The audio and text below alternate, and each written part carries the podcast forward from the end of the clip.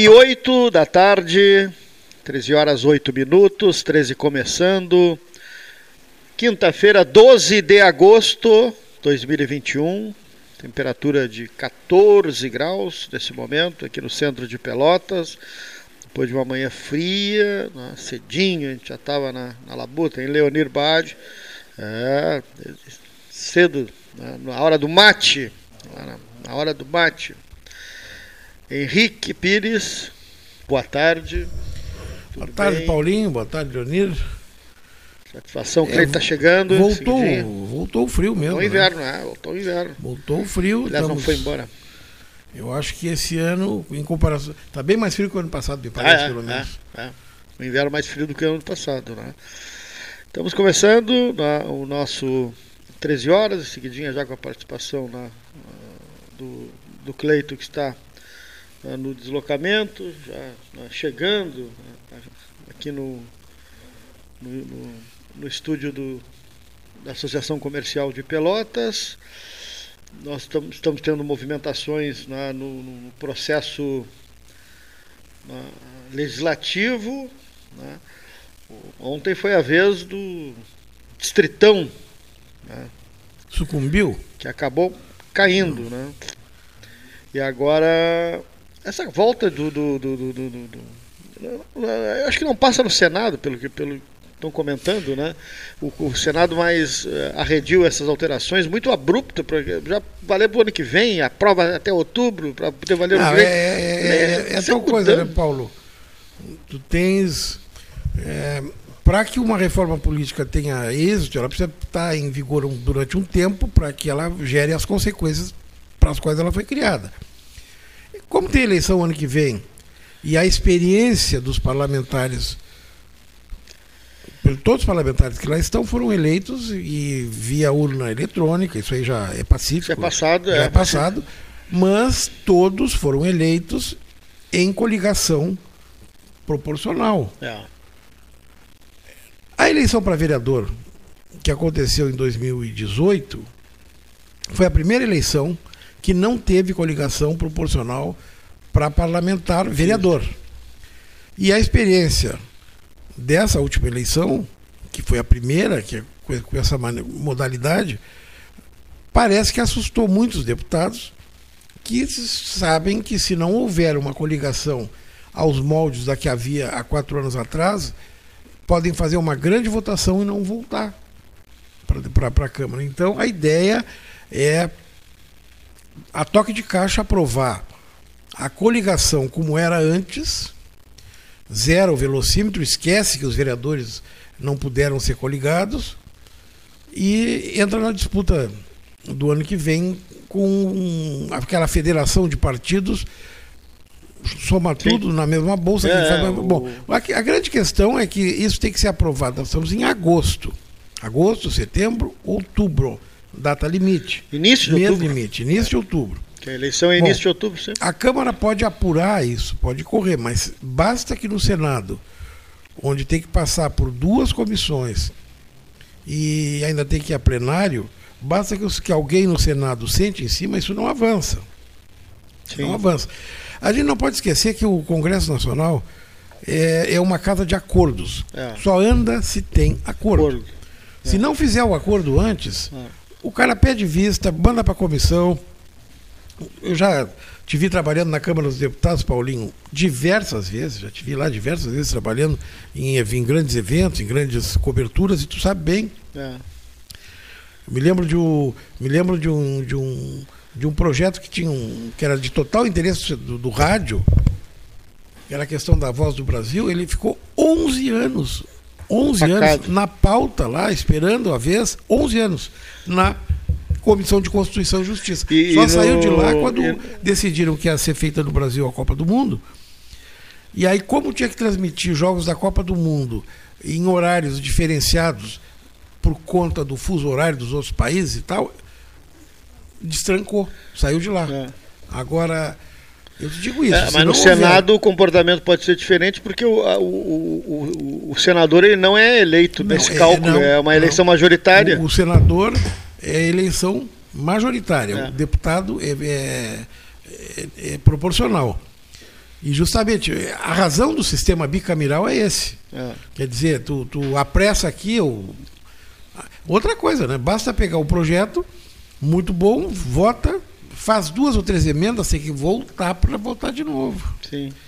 Então eu acho um pouco difícil. Agora me chamou a atenção a expressiva votação ontem. Os parlamentares votaram é, manifestando total interesse em aprovar essa, essa mudança no regulamento.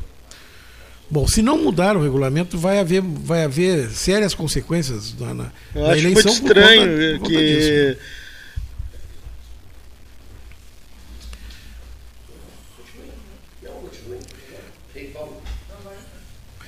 Bom, mas é isso. Cleiton Rocha, o bem-vindo. Desculpa, Henrique, é que eu, eu havia combinado, me atrasei um pouquinho. Seja bem-vindo, prazer imenso em te receber aqui. Eu havia combinado, Leonir, eu havia combinado uma, a palavra do Dr. Fernando Barros, né, que está aguardando o telefonema do 13 horas. Prezado Fernando, boa tarde. Boa tarde. Não, não, não está sem. Não, só um segundinho. Me ajuda aqui, por favor. Não. É, esse problema do WhatsApp é mortal. O que, que eu fiz aqui que, que ficou, sem, que ficou sem som? O que, que eu fiz aí que ficou sem som? Fernando? Oi. Tudo bem, amigo? E aí, tá tudo bom, Cleiton? Olha aqui, ó, na parte técnica eu sou um desastre. fui, fui tentar ajeitar aqui, desastrado para variar eu. Mas acontece. Olha aqui, o Paulo Gastão Neto e o Henrique Medeiros Pires estavam trocando uma ideia importante aqui.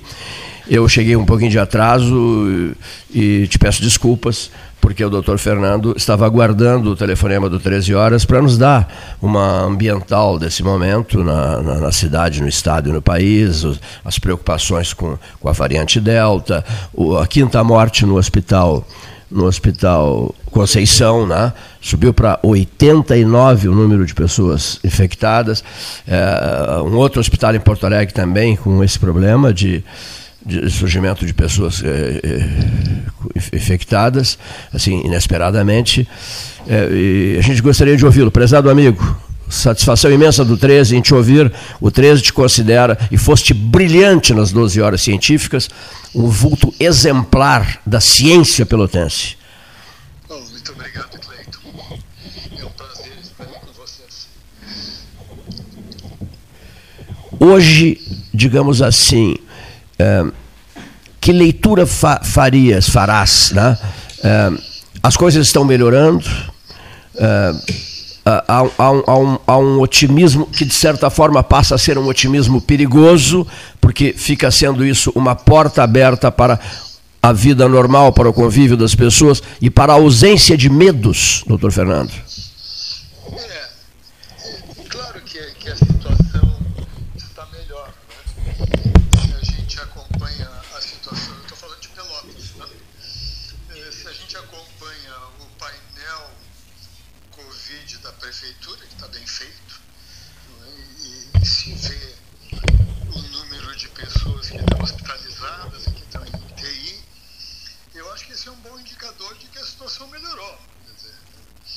nós já tivemos na fase mais grave é, todos os leitos ocupados, gente esperando aquele, aquele terror todo, e agora nós temos uma situação hospitalar que não, não se pode dizer que seja calma, mas que tem, tem leito vago, etc.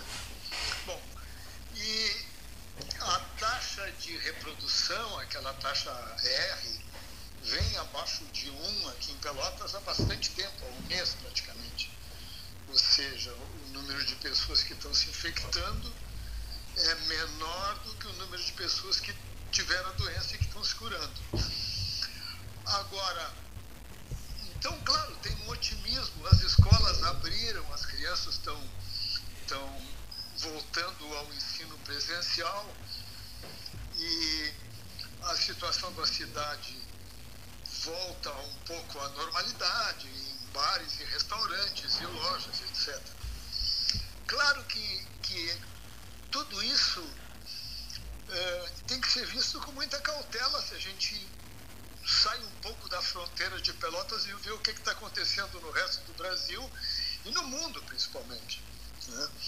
Se a gente vai olhar como é que está a situação nos Estados Unidos, alguns estados estão em situação grave, porque houve um retorno da infecção com a variante Delta e alguns estados onde a taxa de vacinação é mais baixa, o número de hospitalizações aumentou muito. Tem UTI lotada no Texas, na Flórida, na Louisiana, em alguns desses estados onde a vacinação não é tão elevada. E veja que eu estou falando de um, de um país onde mais de 50% das pessoas já receberam duas doses de uma vacina muito potente, porque eles usam a vacina do RNA, é? a Pfizer e a Moderna, que são as melhores vacinas. Então, mesmo nessa situação, eles estão tendo uma recrudescência de casos, estão tendo já um aumento de mortes. Então, nós temos que ficar com, com o olho muito aberto, porque essa variante está começando a surgir aqui.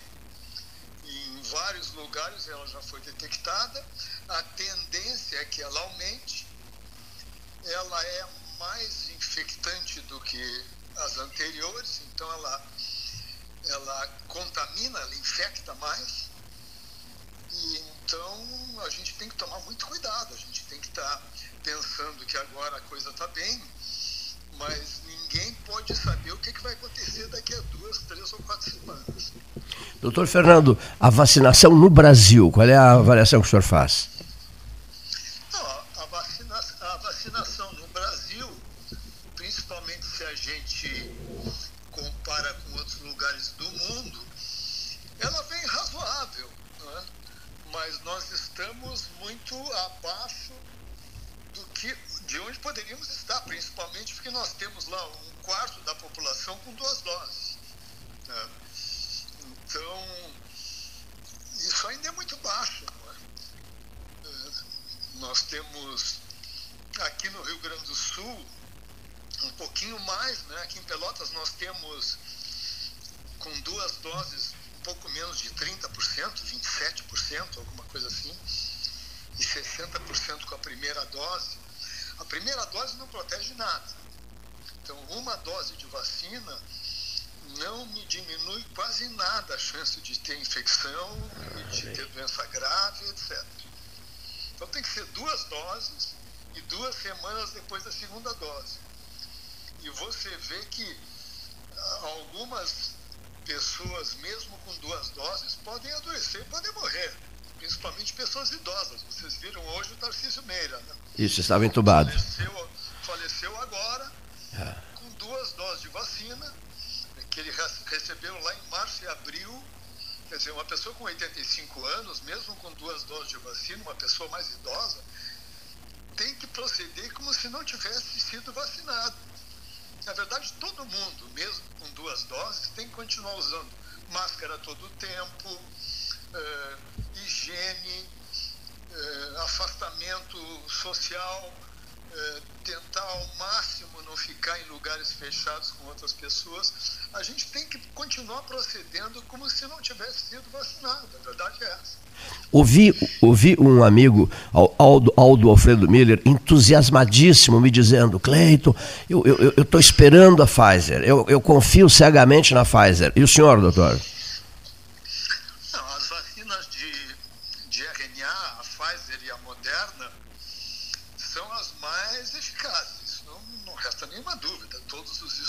mostram isso. É?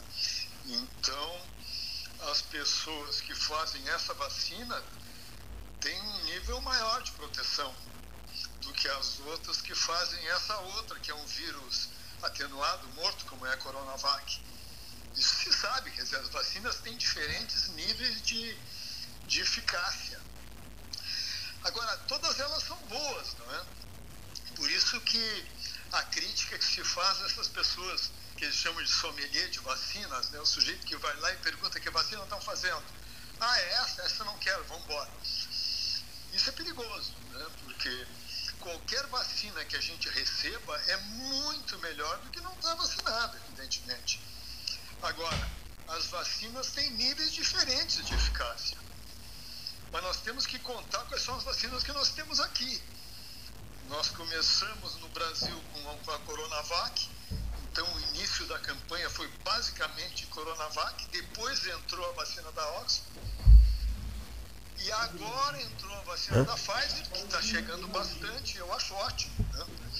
Então, mas tem que pensar que nós temos uma população enorme de não vacinados, nós temos uma enorme população com uma dose só, que realmente não adianta.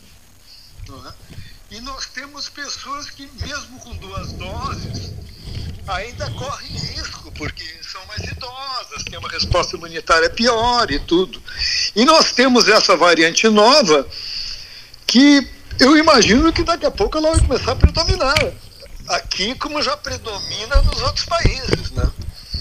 Então você vê, a gente não pode baixar a guarda de maneira nenhuma. Se você vê Israel, onde todo mundo fez a vacina da Pfizer, 60% ou mais da população tem duas doses, e eles estão tendo uma recrudescência de casos agora e estão enchendo o hospital de novo. Então, essa pandemia está longe de terminar. E a gente não sabe como é que vai chegar setembro, como é que a primavera vai chegar aqui. Né? E eu estou bastante preocupado. Eu acho que a gente tem que tomar muito cuidado nas escolas, não é? Porque, tá, como a taxa de, de, de infecção agora é baixo, eu acho bem que as crianças voltem para a escola, mas tem que haver um protocolo muito rígido, muito é, cuidadoso para que essas crianças sejam protegidas, né? A outra coisa importante é que mesmo quem está vacinado pode, pode pegar o vírus e pode transmitir o vírus. Qualquer pessoa com qualquer vacina pode ter uma infecção de, de nariz, por exemplo, e ter ali o vírus e esse vírus ser disseminado para outras pessoas. Então, as pessoas que dizem, não, eu tenho duas doses de vacina, não vou mais usar máscara, isso é uma tolice, né? Isso é um desrespeito com o resto da população. Porque o fato de que eu fiz duas doses não quer dizer que eu não posso uh, me infectar com o vírus, mesmo que eu não faça uma infecção ativa, e transmitir esse vírus para pessoas que não foram vacinadas, como as crianças. Né? As nossas crianças não receberam nenhuma vacina, né? nem os nossos adolescentes. Então, essa é uma população de risco, mesmo que a gente diga, olha, criança costuma ter infecção leve, Sim, é verdade. Mas algumas têm infecção grave. Então, todo mundo, vacinado ou não, tem que usar máscara, tem que se afastar dos outros.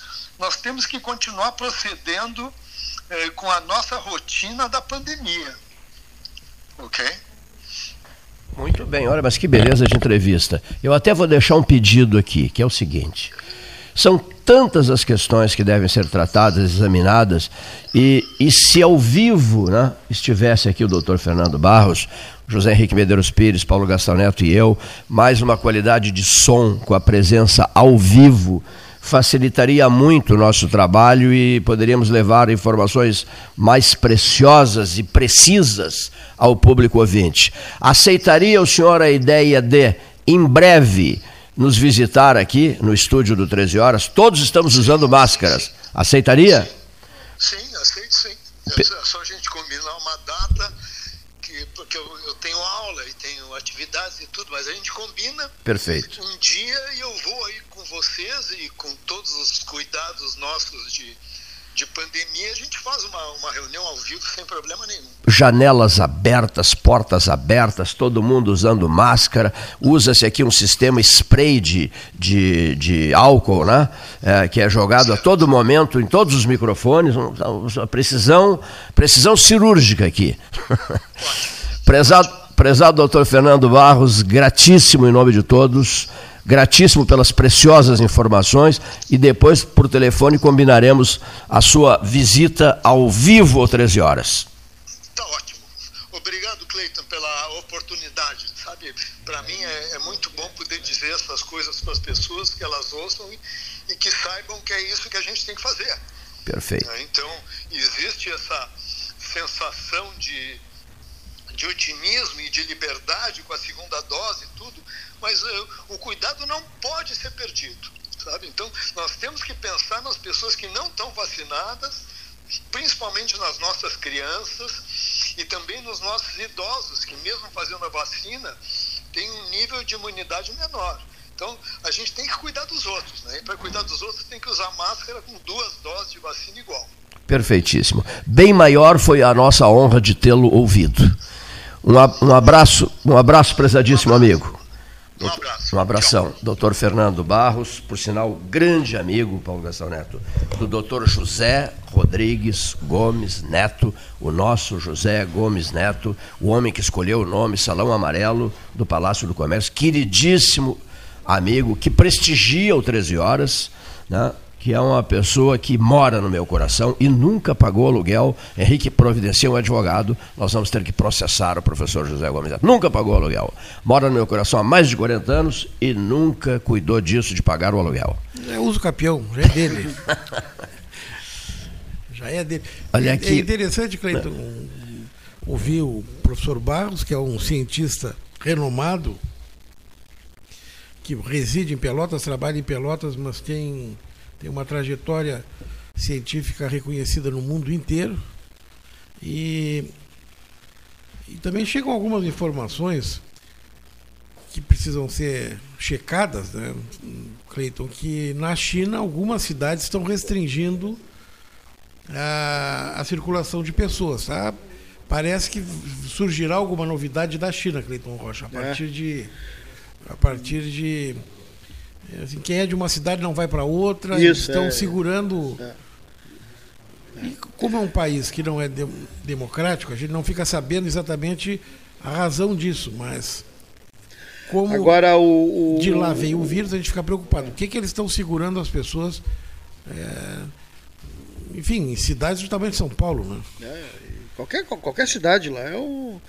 Agora, o mais importante que disse o, o Fernando, e, Primeiro é que uh, há uma tendência a, a relaxamento, né? em função da segunda dose. É que ninguém aguenta mais, né, Paulo? Exatamente, por um cansaço.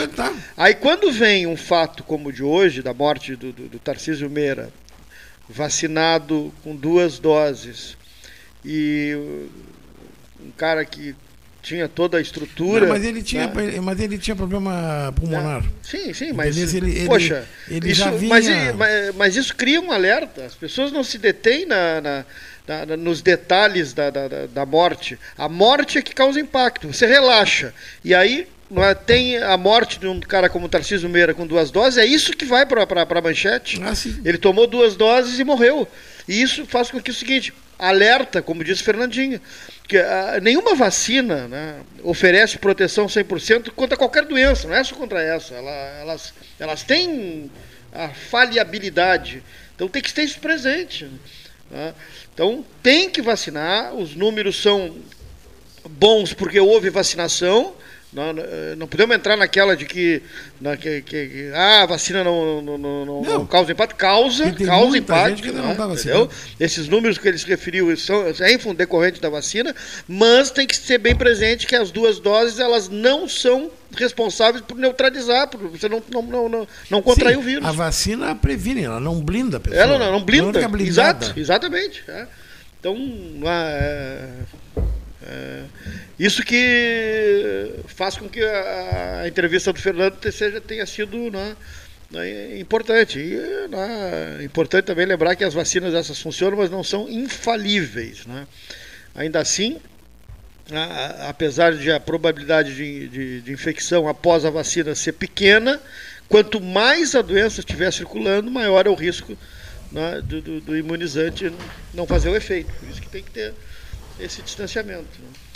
Pois é, a, a, a, frase do Henrique foi bem interessante, né? Ela, ela traduz os sentimentos gerais. Olha aqui, ó.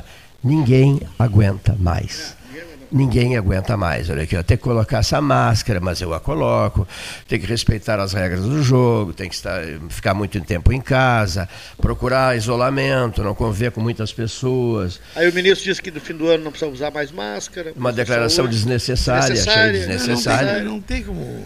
Desnecessária. Tem uma projeção tem a longo prazo, né? É. De agora até o fim do ano. Olha, tu vê o seguinte, o Rio de Janeiro abriu as aulas, recuou, porque.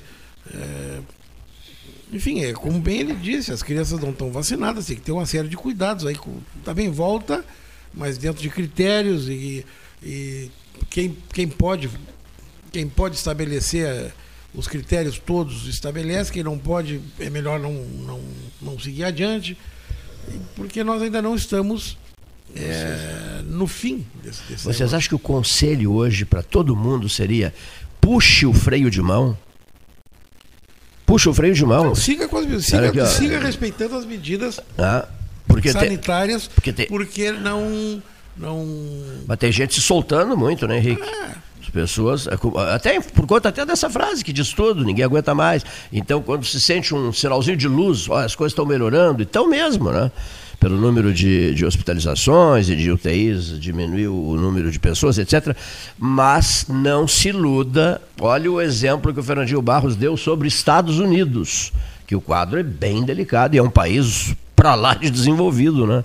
Como é que tem uma frase, negócio da fala na floresta, que é como é que é? Até a metade da floresta, tu está entrando na floresta. É, Quando tu passou da metade, tu está saindo. Nós não passamos da metade da floresta ainda. Nós ainda estamos entrando, ainda, ainda não. Assim, já, já se vê uma certa claridade, já tem indícios, mas nós não estamos saindo ainda. E se porque... a floresta for em Pedro Osório? E se a floresta for em Cerrito, aumentam os, os riscos por causa dos javalis. Né?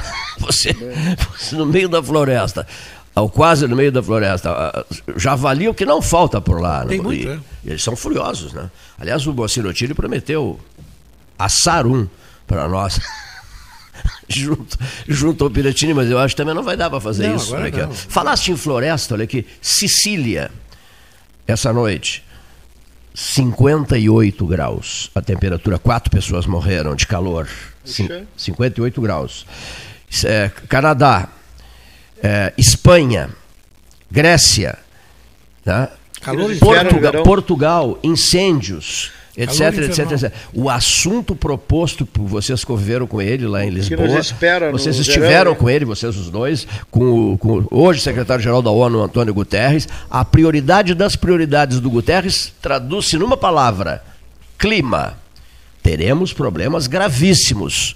Né? Até com esses vulcões que estão aumentando, estão retornando com muita, com muita fúria, né? Na, por causa da, da questão do clima. Né, os famosos vulcões pelo mundo. Olha aqui, ó. O problema do clima será a grande pauta do século XXI, sem nenhuma dúvida. E ninguém percebeu ainda essa gravidade. É evidente que há outras, há outras preocupações. Por exemplo, a Covid, né? A peste, a Covid, a, isso mexeu com o mundo e o mundo continua falando nisso. Mas o clima está na ordem de, de importância, um tema para lá de delicado, que seja dito. Né? Bom, na esfera local, eu não quero deixar. Eu falei com o Beto Vetromilha há pouco pelo telefone, o Beto está preocupado, eu estou, todos estão. É, a situação do Brasil de Pelotas é delicadíssima, né? Tem uma, uma, uma, entrevista coletiva daqui a pouco, às duas, às duas horas, no estádio Bento Freitas. O Gustavo Lozada, que é repórter da, da Rádio Universidade, vai cobrir. E durante a tarde a gente vai ter material dele para para saber quais são as, as novidades né, que, que serão né, informadas. O, 2 a 0 em casa, Paulo. Montanelli saiu fora. É? é mais diretores, aí a Meu informação Deus. que se tem é que. A que ponto? É, a questão é recursos, né? Recursos. Dinheiro. Money. Pois é. Essa é a questão. Os jogadores querem receber. O, é, é duro se dizer isso. É querem dizer, receber né? salário, querem receber. Jogam, querem receber. Essa é a questão. E pouco, pouca gente fala nisso, né? Nós falamos falam muito ontem sobre em, amor à camiseta clima, falam em, sobre vestir a camiseta. E né? ambiente, o ambiente é isso. Agora, se não, se não esse é o problema. Ninguém problema, resiste uma sucessão de derrotas. O né? problema nevrálgico é. é a questão dinheiro. É. Né? E então, os altos riscos de cair, né? É. E a situação ficou Dramática. ruim, porque está quatro pontos atrás do primeiro, que está na zona, fora da zona. Quer dizer, mesmo que ganhe do Botafogo no Rio de Janeiro, continuará na zona de rebaixamento. Tu consideras a situação delicadíssima, acho, acho de 1 a 10, de 1 a 10, eu quero um número. De 1 a 10. Ah, 2. Oh, meu Deus do céu. É. Será, o senhor dois. será um pouquinho mais generoso? Senhor Henrique Medeiros Filho.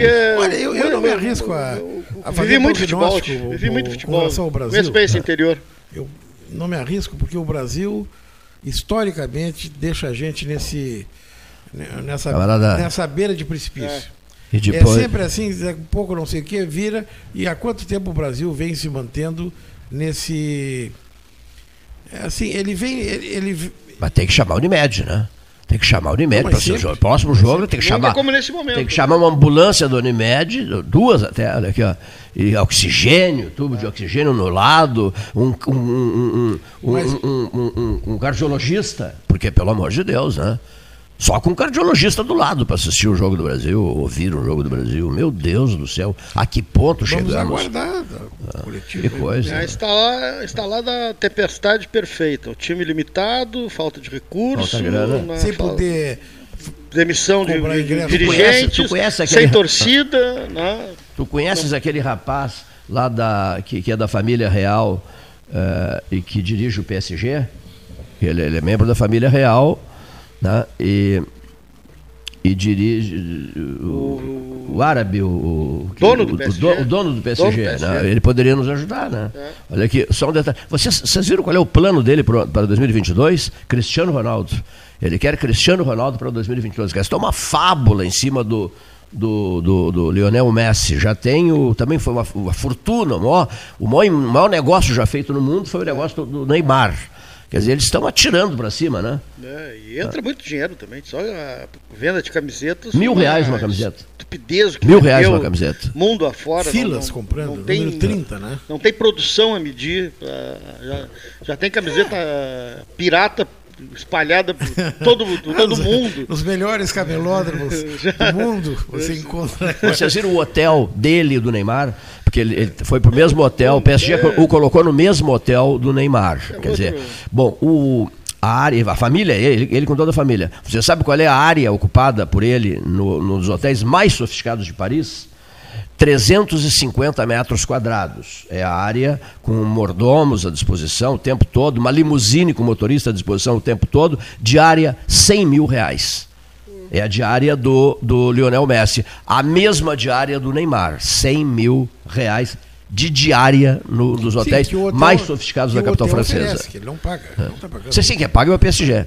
Quem paga é o PSG. Também saímos aqui é. da nossa miséria para. É, para dar um salto. Então te prepara para mais outro salto. Olha aqui, ó. Te prepara. Eu. Um, olha aqui, ó. um dia de hospedagem resolvi o nosso caso aqui. Eu recebi. Eu, um dia assim, de hospedagem. Ó, alguém que conheça, que, tá, que esteja ouvindo pela internet, que leve o Neymar para casa uma noite. Ah leve para casa. Alguma guria que ele conheça lá, amiga dele, que leve ele para casa, que ele, ele sobra 100 mil. Né? Manda, Sim, é, é, só levá-lo para casa. Só levá-lo para casa. Mas eu tenho, o, o, Paulo disse que já passamos para alto, para milhões. Então tem mais uma de milhões para vocês, que é a seguinte.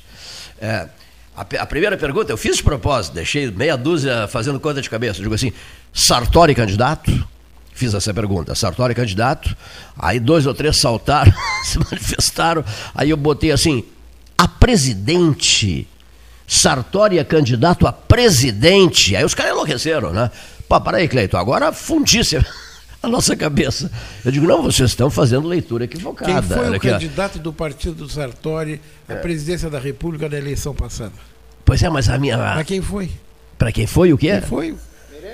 Henrique o Henrique Meirelles. Ah, isso mesmo. Ninguém lembra mais. É do MDB. Isso é uma coisa Deputado louca, federal eleito por, por, por Goiás. Há muito tempo, é, né? Mas muito agora tempo. foi candidato a Mas vejam, foi candidato a presidente da República pelo MDB e não.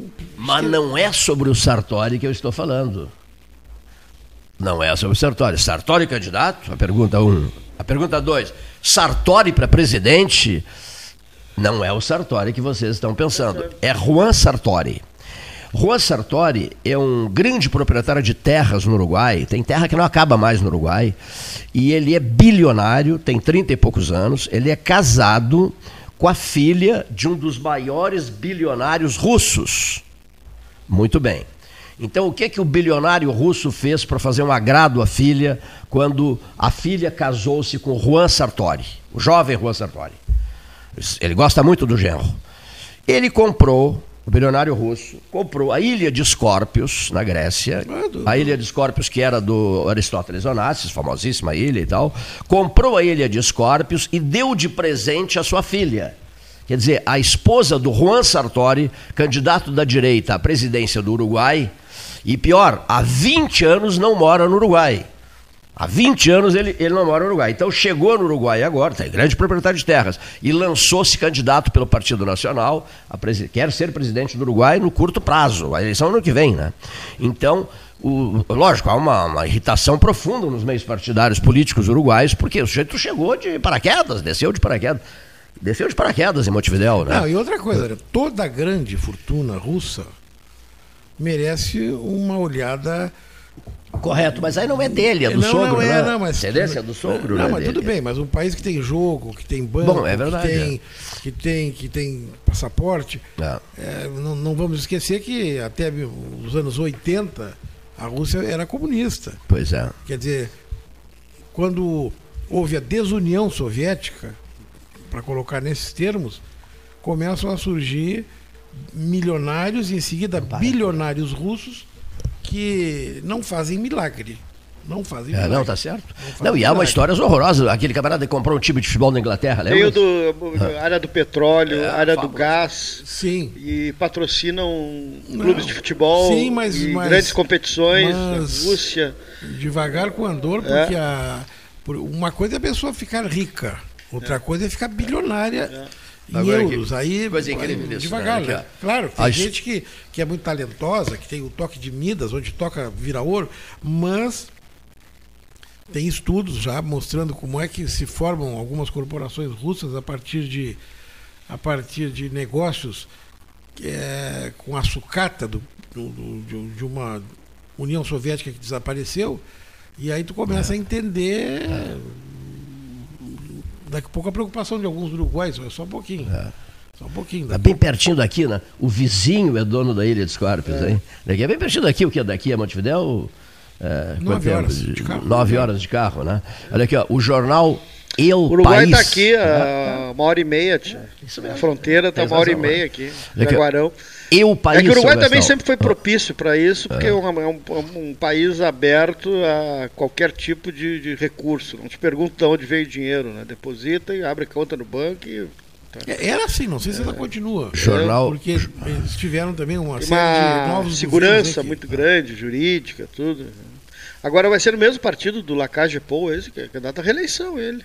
Ele, ele é tá, pré-candidato à ele está anunciando do- o projeto do curto prazo dele de ser candidato à presidência do Uruguai. Bom, também outra coisa, ele é um cara simpático, é boa É, pinta. rico. E que, É jovem, sim. Não, não, não, não basta, porque É. pode ser um rico antipático que não funciona. Já, já, aqui em Pelotas já tentaram, não funcionou.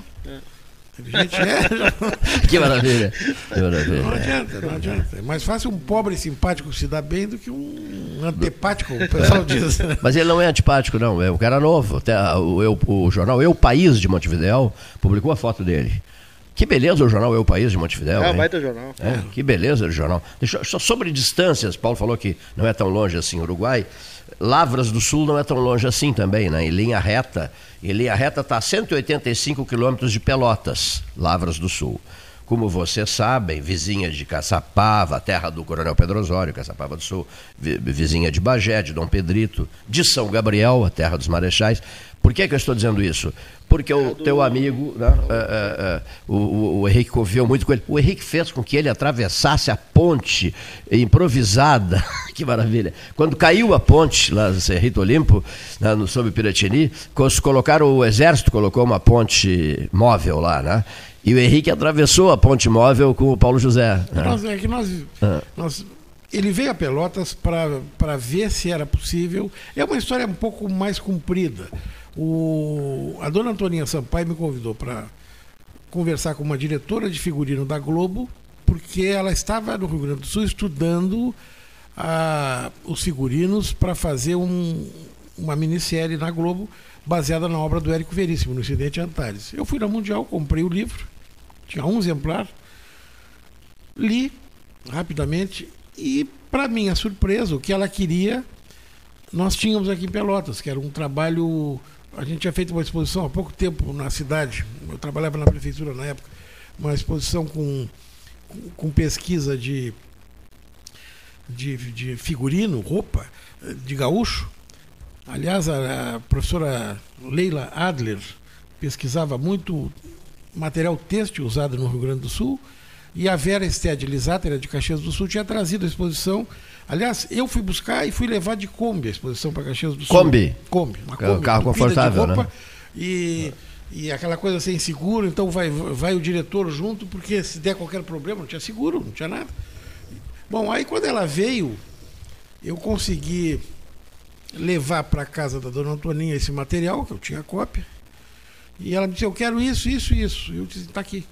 Ela não acreditou. Ah, é, pra- o nome dela, ela é Gastal. Vou me lembrar o primeiro nome dela. Aí ela não acreditou, disse, está pronto.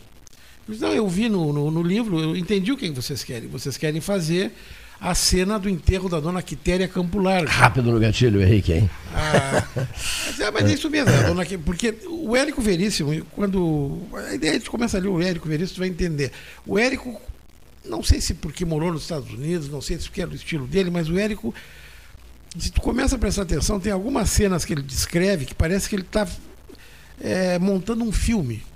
Ele está cinegrafando aquilo ali.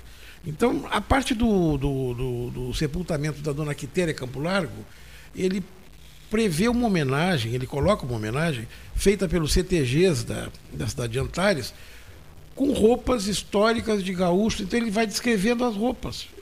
Claro que aquilo ali é uma coisa para quem tem que botar num, num filme, num- num- numa gravação, é uma loucura. Por sorte tinha tudo isso e o, e o Érico Veríssimo tinha previsto. Bom, mas aí vem outra coisa. Nessa cena, ela está sendo conduzida por uma carruagem fúnebre. Isso foi em 94. Em 93, o Silvio Mota estava presidindo a, a Integrasul, trabalhava no Departamento de Cultura, e nós arrumamos a carruagem fúnebre de Pelotas. Daqui, é daqui. A daqui. É. Que foi a carruagem da Santa Casa, que tinha sido é, utilizada durante mais de 100 anos para fazer os, os enterros em Pelotas, uma carruagem de luxo. E aí eu disse para ela, bom, o que, que, que eu te devo? Não, tu não me deve nada, isso aqui a prefeitura está te oferecendo. Fica, fica, essas cópias aqui tão, tão, são presentes.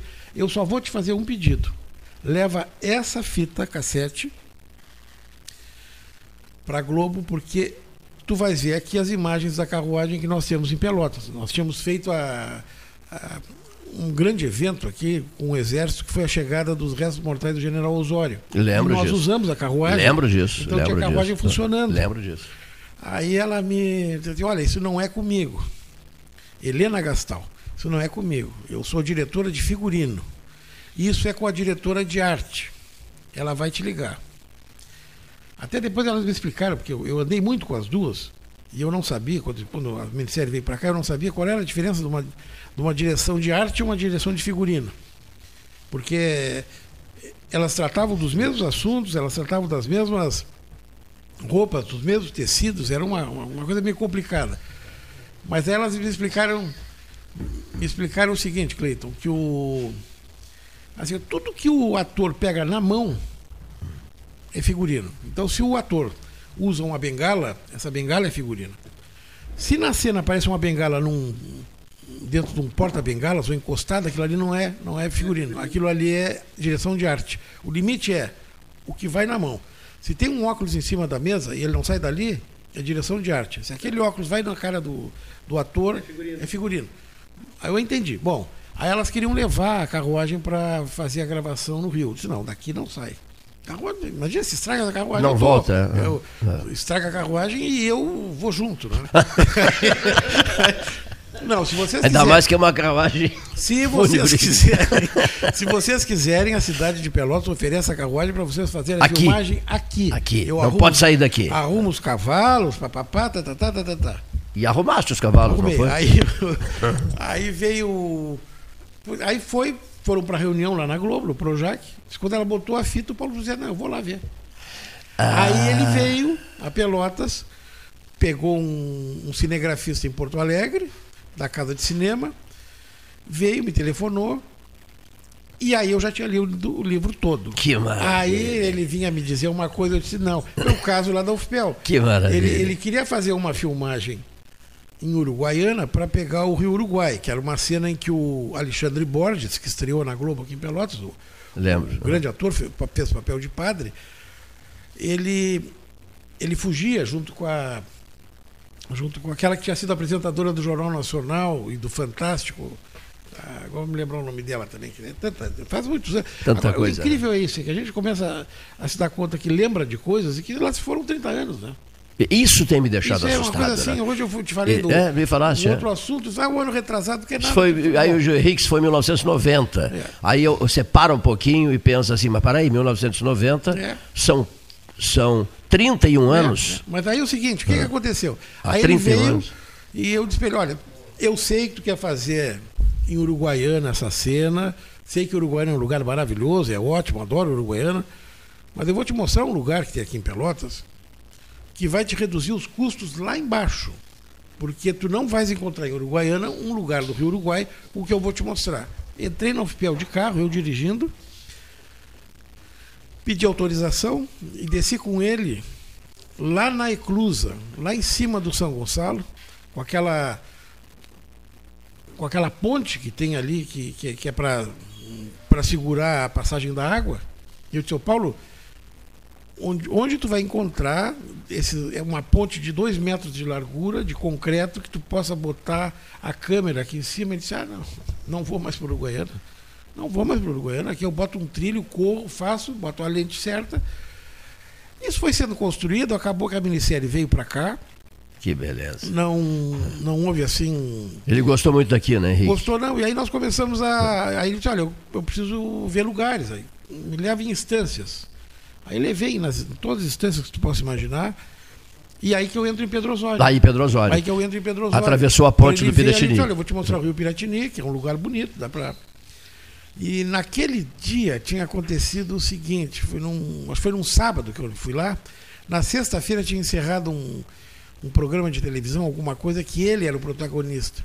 Foi muito interessante porque a ponte estava em obras, então tinha que esperar passar, vinha um cara com uma charrete e a gente ficou esperando.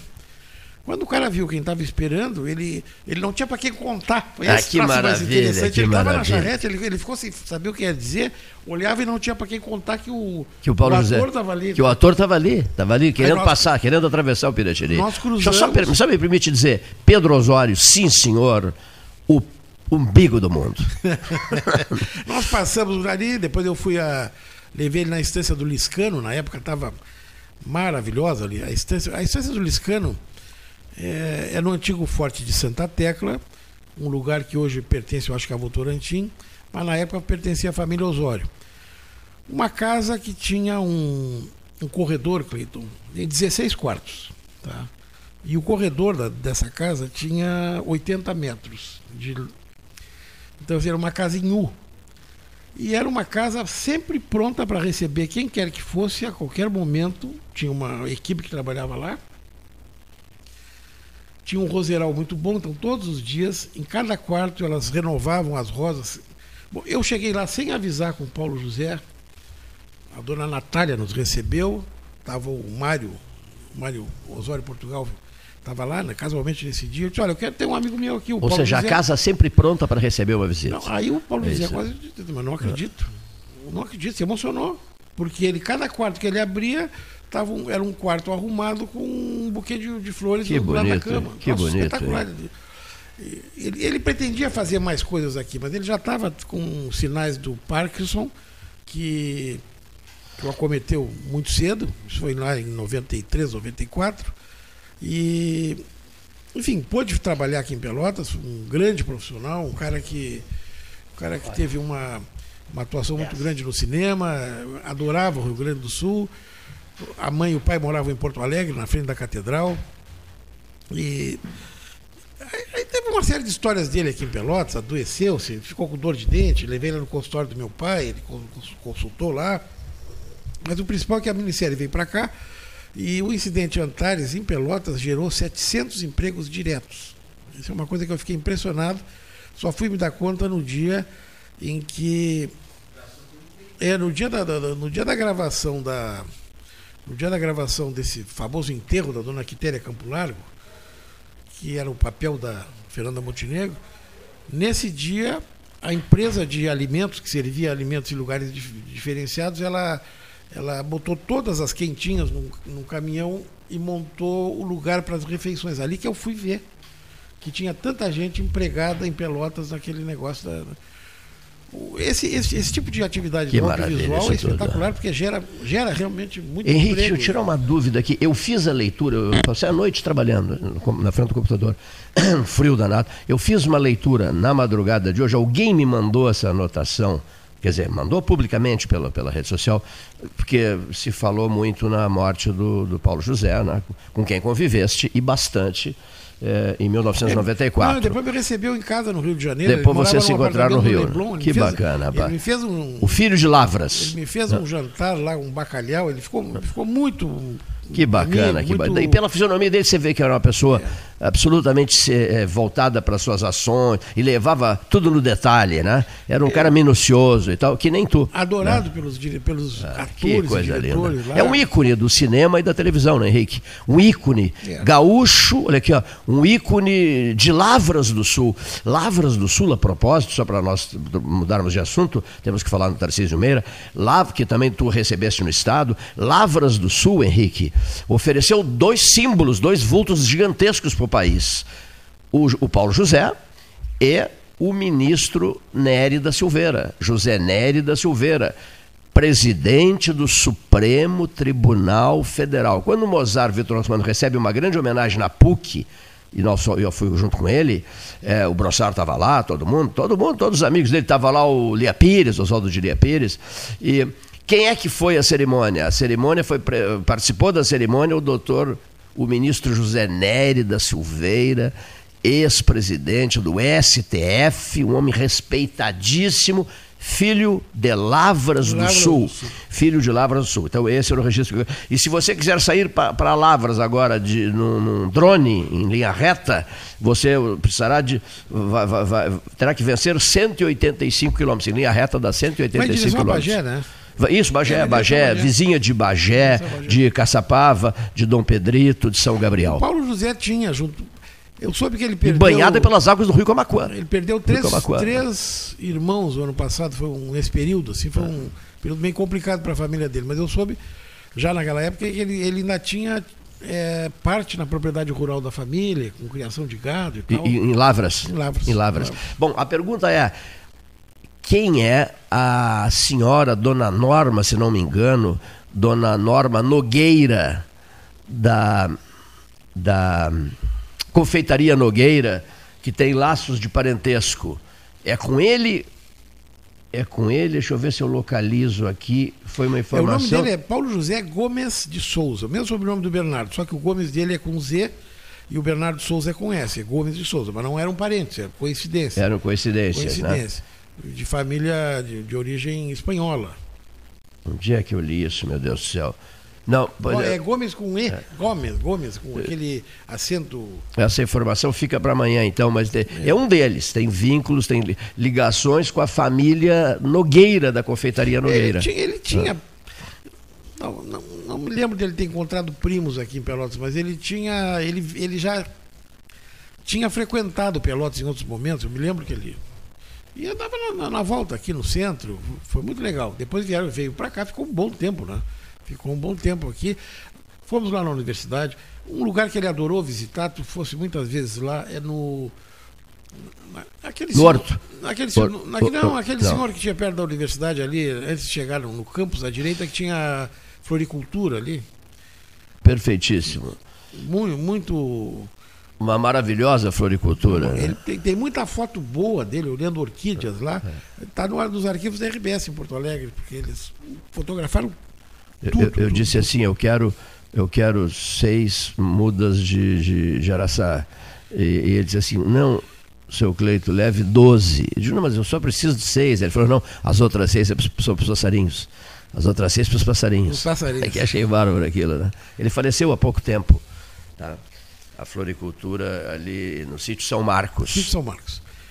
Coisa, às vezes dá um branco, né? Coisa engraçada, né? Tanta informação. Não, é daqui a pouco Paulo coisa- usou há pouco essa expressão. uma coisinha que aconteceu há 30 anos, é, né? São tantas, são tantas, tantas, tantas as informações, são tantas, que às vezes a gente fica tonto. Alguém me ligou hoje cedo e me disse assim, seu Cleiton, sexta-feira 13 de agosto, O que, que o 13 vai tratar amanhã? Bem que tu poderia estar conosco amanhã. Sexta-feira 13. Não, olha eu não saí de casa.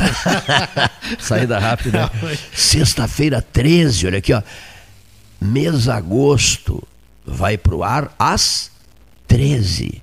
O 13 vai pro ar às 13 na sexta-feira 13. Quem tem sorte com o 13 joga nesse dia, porque é um dia é. para quem para quem gosta, é um dia é. de, de, de, loterias em geral. Ah, dia bom para ganhar. Um sucesso de, na, é, na, na, em relação a loterias, né? Que é o Zagalo, que era, que era fã do 13. O Zagalo fez 90 anos, né? Apaixonado pelo 13. É, me lembro né? disso. Tipo... Ouvidíssimo pelo número 13. Nós também aqui somos apaixonados pelo 13. Né? Somos apaixonados pelo número 13. O meu número da sorte é 8. Mas o 13, olha aqui, sobrevivendo esse tempo todo, não é, Henrique?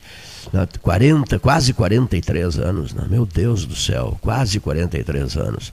Olha aqui, ó. Henrique Medeiros Pires, participação fortíssima nessa história toda toda, inclusive com é, coberturas vaticanas, não, vaticanas não, coberturas portuguesas nos 500 é, mas anos. eu fiquei aí. A coberturas vaticanas, sim, no claro. 13 claro, aqui claro, enquanto claro, estava lá no Vaticano. Isso mesmo, aqui, ó. Nós, isso, aqui, nas coberturas vaticanas, é. não, mas também envolvido com a cobertura vaticana, a morte de João Paulo II. Fizemos uma ah, transmissão sim. histórica nós sim, os dois, sim, né? Sim, Afora outras participações históricas tuas nos 500 anos do Brasil e por aí vai. Nas 12 horas beneficentes, tanto as de Pelotas, o Henrique ficava num telefone ficava atendendo um telefone da CTMR, lembra?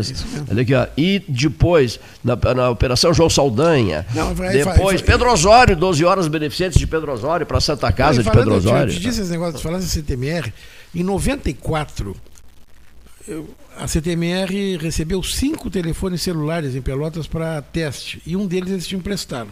Isso mesmo. Tu não sabia o que, que tu ia fazer. Fernando Manta. Tu ligou para cá, para lá, aí tu soubesse que eu estava com o Paulo José, correndo aqui, leva para cá, leva para lá, tu diz assim, Henrique, leva esse telefone, pode ser que tu, tu precise.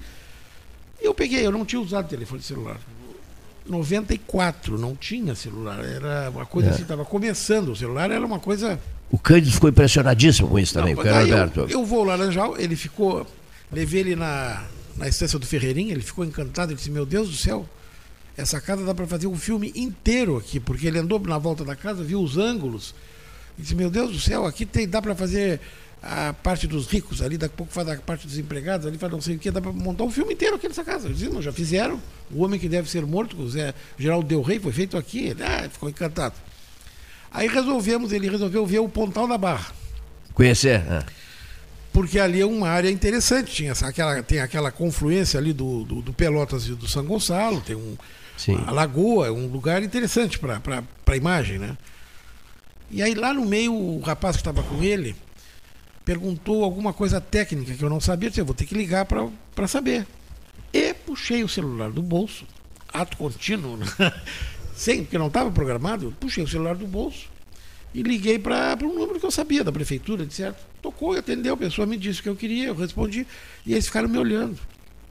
Bom, eu não sabia que se eu tivesse ligado 100 metros adiante no Laranjal, não ia pegar, porque a antena que estava pegando ali era uma antena do Arial. Não sabia que tinha que ter antena externa, né? Mas já tem celular aqui. Foi impressionado. Tem, tem celular. Mas não é possível, lá na Globo não tem, no Projac não chega. O Projac, para quem não sabe, está a 60 quilômetros do centro do Rio. É, é, é, como Pelotas e Cassino, mais ou menos, Sim. a distância, né? Lá mas, nós não aí temos. Aí eles né? pararam e não, mas só um pouquinho, essa cidade tem até celular, o Paulo eu acho que vai ter que ser aqui mesmo. Interessante ah, que, perfeito. O que que tu puxando a brasa claro, para. puxando a brasa. Ah, perfeito. Aí ficaram encantados com os hotéis, os restaurantes. Não para sardinha, vamos bacalhau na brasa, né? É. Aí não, porque é o seguinte, não.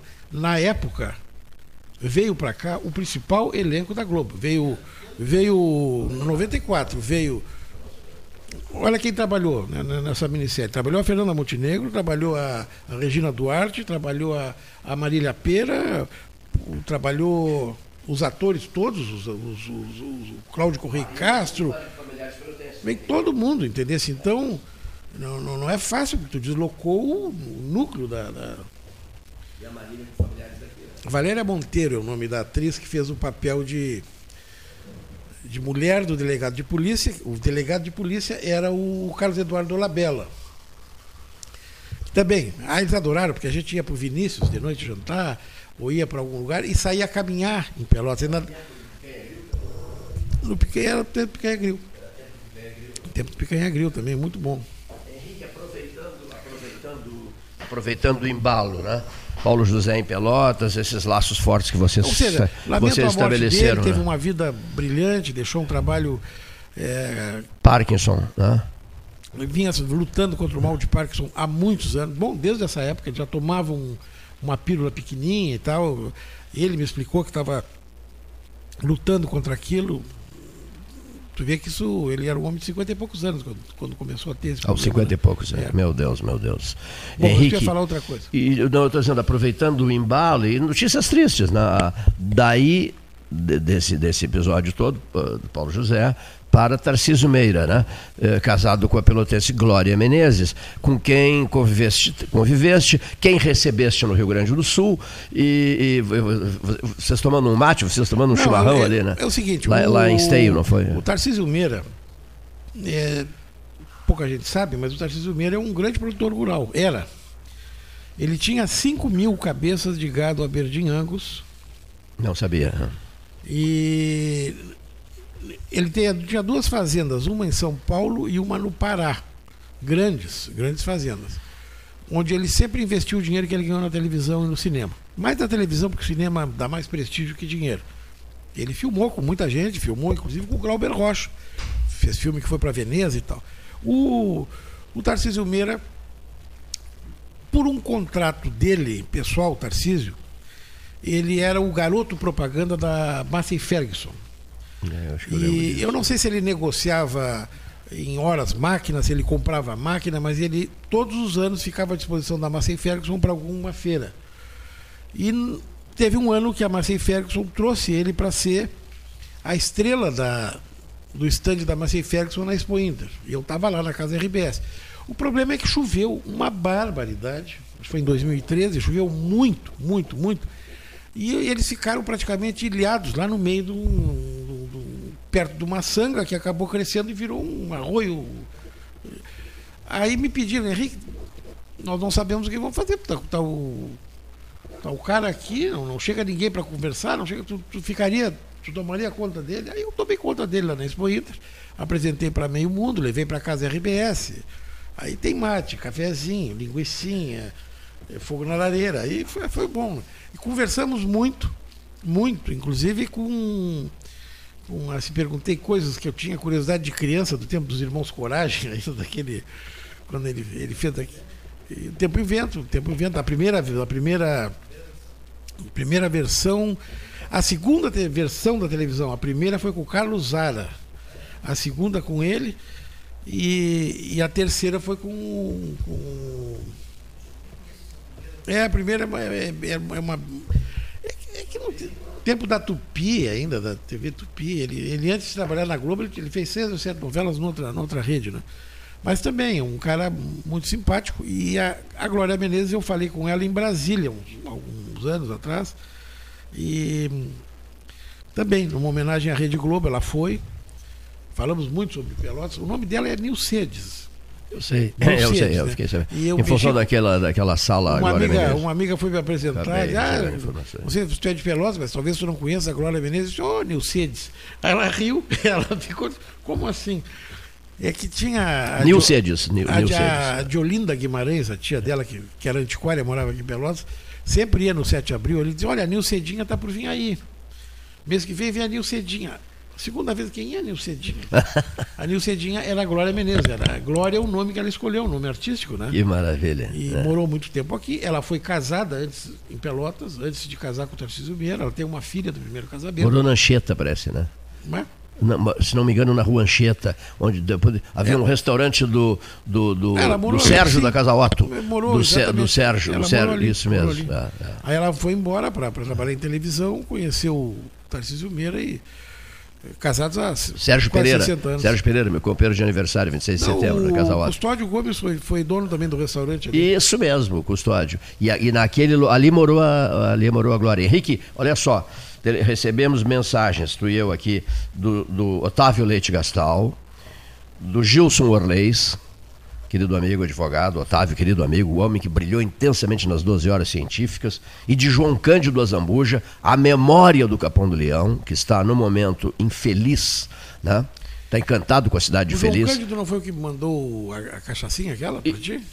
Não, peraí, não, não, a cachaça. Cachaça de Canguçu, quem é que te mandou? Não, a cachaça de Canguçu foi, foi o nosso, Leonir, o, o nosso Odilon Ribeiro, da, da saudoso Odilon, estimado Odilon, que ajudou uma barbaridade no restauro do albergue noturno. Odilon Ribeiro pegou o carro, foi a Cristal, porque a Azulzinha de Canguçu agora pertence essa, a Cristal. Depois eu estava me lembrando, na época do incidente em Antares, um que levou 10 litros dessa cachaça, tá? comprava no mercado aqui em Pelotas. Foi o, o Migliaccio. O Flávio ah, Migliaccio. o Flávio Migliaccio. Ah, Ele tinha coleção de cachaça. Aí disseram: olha, tem uma cachaça de canguçu muito boa que vende aqui em Pelotas. Azulzinha. Azulzinha, ele provou, não sei aonde. Aí ele comprou para levar. De... Eu, eu, não sabia. Do Sa dia o senhor que quer saber viajar, onde o senhor encontra agora? Uma já, luta para levar. Já vou lhe dizer. O senhor, o senhor, encontra no Cristal, à esquerda, antes da ponte do Camacuã, dobra à esquerda. Foi lá que ele foi buscar o Odilon Ribeiro. E também, olha só que o Cleiton anda bem informado. Olha aqui, ó. Cachaça Azulzinha de São Lourenço do Sul você encontra, senhor Henrique Medeiros Pires, Carlos Alberto Tilde tem mania de nomes completos e o Cleito também. Senhor José então Henrique Medeiros Carlos Pires. Carlos Alberto Mascarenhas Tilde. Então. Carlos Alberto é. Mascarenhas Tilde tem mania de nomes então completos. Então fazer. E eu também. Então olha aqui. O senhor encontra a Azulzinha de São Lourenço do Sul. Sabe onde? No mercado de Pelotas. Ah, tem ali. Sim. Um, um determinado local, um só local, vende a cachaça azulzinha de São Lourenço do Sul. Descubram o endereço que eu irei para a fila comprar também. Mas enfim, por que que, por que que Otávio Leite Gastal, Gilson da Silva Orleis e João Cândido Azambuja mandaram mensagens pedindo assim: quero informar o senhor Henrique o senhor Cleiton que eles comentaram, fizeram, prestaram homenagem ao seu Rubens Raupe ao seu Rubens, Raup, lá no, no sítio São Marcos, né? Rubens, da... que era que era muito Queridíssimo, amigo. seu Rubens. É. Era muito amigo, e uma curiosidade, ele era muito amigo do Raul Domingos Farina. Do Farina. Foi isso. um colega de seminário, os dois. É, é mesmo, Os é? dois foram colegas de seminário. Hum. O Farina foi padre posteriormente Isso e o Rubens não, saiu da. da... Farina está sepultado no cemitério Parque no Capão do Leão. Sabes disso, né? O Raul Domingos Farina, queridíssimo Farina, é, vinte e tantos anos de 13 horas. horas aqui, tá? sempre. Sempre. O primeiro a chegar, o último a sair, Raul Domingos Farina. Que saudade do Farina. A turma toda, Freitas, Delgar, puxa vida, é bom, nem fico. O Vaz é que sempre me diz, para com isso, para de ficar anotando nomes e nomes, nomes de figuras que foram marcas históricas do 13 horas. Deixa eles, por favor, Cleiton, diz Luiz Carlos Vaz, deixa eles quietos. Olha aqui, Henrique, seu Rubens Raup foi quem disse leve 12 mudas e não seis, porque meia dúzia para os passarinhos. Né? Tem, tem boas fotos do Rubens com o Paulo José lá na. Estão nos arquivos lá do, do, do da RBS, né? A RBS vende essas fotografias. Tu sabes? Que eu conversei. Eu tenho que ir lá um dia comprar, eu mas conver... é pouco pegar. Não que é, não é barato. isso. Eu conversei, Henrique, com o doutor Rogério Torres Marques e com o doutor Rafael Calderipe Costa, que antes de mais nada são meus amigos. Né? Rogério é uma amizade antiga, desde os anos 70. O Rafael Calderipe Costa, sou amicíssimo do pai dele, o doutor Flávio Luiz Burger Costa, que foi médico da minha mãe. O, o, o, o, Flávio Luiz é pai do Rafael. O Rafael foi meu médico na ala Covid. Incansável comigo. Ele só foi impiedoso comigo, Henrique, quando ele me disse assim: tem uma, uma uma, algo a te dizer que eu sei que será desagradável. O que, que houve, Rogério? O que, que houve, Rafael? Ele disse, Cleiton, é, porque o, a enfermagem me avisou e tal, fui informado por vários enfermeiros e tal, eu, eu vim aqui requisitar o teu celular eu vou levar o teu celular. Olha aqui, tu não vais poder usar porque está demais. Tu passa no celular noite e dia e tu não vai te recuperar assim. Eu vim aqui. Eu me lembro, aí eu liguei para o Gastão. Lembro, eu me lembro, ah, eu, me lembro que eu recebi uma mensagem tua ah. reclamando de uma janela da beneficência. Mas ele está bem. Ele está tá bem, porque ele está. Ele está tá, tá reclamando, ele está tá bem. reclamando que acha que a janela que tem um barulho, não sei o quê, que, papai, que alguém que passa na rua, ele está muito bem. Ele está muito Mas bem. aí os médicos. ele sai dessa. ele sai dessa. Aí na hora, o senhor me permite só mandar uma última mensagem, doutor Rafael. Claro, eu mandei pro Paulo Gastão Neto. Paulo, por amor de Deus, me manda amanhã, isso era tarde da noite, me manda amanhã um caderno dos grandes e uma caneta, que nem isso eu tinha lá. Porque agora, sem celular, eu vou passar a escrever. Sim. Porque senão vai ser brabo aguentar esse, esse dia a dia, assim, porque é brabo. Diabo mesmo, você, você para total, né? Você paralisa total. Esse é o grande problema da vida, né? Ah, olha o Luiz Simões Lopes com aquela frase, dita ali no casarão da, em frente ao Diário da Manhã, ali na. Dona fe- Regina Chaves, Da Dona né? Regina Chaves, na, na Gonçalves Chaves. Disse a mim e ao Jairo Halper, que estávamos fa- fazendo a gravação com ele e, e visitando ele, uma conversa de oito horas, e mais o Luiz Carlos Wolfeu Neto, que fez as fotografias. E ele olhou para mim e me disse assim: Meu filho, eu não saberia viver sem trabalhar. Eu, no dia em que não puder mais trabalhar, eu não quero mais viver. Eu também. Eu digo mesmo, concordo com o doutor, com o doutor Luiz Simões Lopes. Eu também não quero mais viver. É o que dizia Quando o, tiver que parar. É o que dizia o Avelanche. O Avelanche, dizia isso mesmo, é. Eu tenho dois escritórios, o meu e do lado, um para os meus amigos de 80 e tantos anos. Isso mesmo. Que vem para cá me visitar, então o programa deles é fazer uma Fico a tarde inteira. Só que eu, tô, eu tenho que trabalhar. Eu ainda trabalho, então eu, eu tenho salgadinho, tenho uísque, tenho Isso gelo, fecho a porta e vou ali. Ele ficava a tarde inteira lá. Os... Aí no, no- no almoço Você lá na China, isso. ele, ele disse assim, lá em Macau, ele disse assim, eu estabeleci um pacto com a minha família. Quando eu deixar a presidência da FIFA em Zurique, eu, eu volto para o Brasil, né? E o pacto é o seguinte, o acordo é o seguinte: eu sou o presidente, eu sou dono da aviação Cometa, mas ela é comandada pelos meus familiares. Então, ao retornar da Suíça, eu reassumirei a presidência da fundação da, da aviação Cometa com uma cláusula importantíssima: presidente até a morte. E assim foi, né? E assim foi. Viveu cento e qualquer coisa, né? João Avelange. Né? Até vou escrever sobre uma conversa minha Mas com sempre, ele. sempre, traba- sempre trabalhando, não? Sempre trabalhando, sempre trabalhando. Deixa eu, outra coisa que são tantos os assuntos com o Henrique aqui, mas vamos lá. Olha aqui, depois nós temos que ouvir o Beto Vetromilli sobre essa crise do Brasil de Pelotas. né? Olha aqui, ó. Alessandro Orengo, impossível com, com seus vinhos de todas as nacionalidades, com seus azeites regionais, verdadeiras maravilhas, mais os europeus, com a- o capelete, que é o xodó do momento, né? É o xodó do momento. Outro dia fui obsequiado com um capelete feito na hora por um vizinho meu, Paulo Brauner, que é pai que é pai da Marina, a menina que vai brilhar em Paris 2024, se Deus quiser, né? É, no skate. Mas, não, pois é, mas cuida só, pois é, mas o Paulo Brown, mas o frio do cão e o vizinho disse, olha aqui, isso aqui tu vai te, vai te reerguer. E me trouxe um capelete, mas largando fumaça, rapaz. Um capelete de frango, feito divina, porque ele é um chefe de cozinha. Paulinho Brown era um chefe de cozinha. Um capelete dos deuses, Henrique Pires. Aí depois eu telefonei para ele, digo, olha, eu acho que até vou sair pra noite, vou pra uma boate. Eu fiquei... Não tem, tá Aceso não tem, né? Bom, bom mas Por sorte. go- gostei tanto desse capelete. De onde é esse capelete? É lá da Genovese. Digo, ah, então tá. No outro dia eu fui lá, né? Visitar o Alessandro Orengo, que é muito meu amigo, rasguem o meu peito, abram o meu coração, e nele verão escrita a palavra Itália.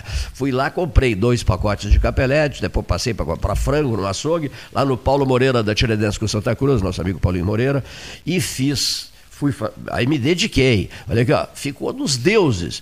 Fiz um discurso tão convincente para o Paulo Gastão Neto.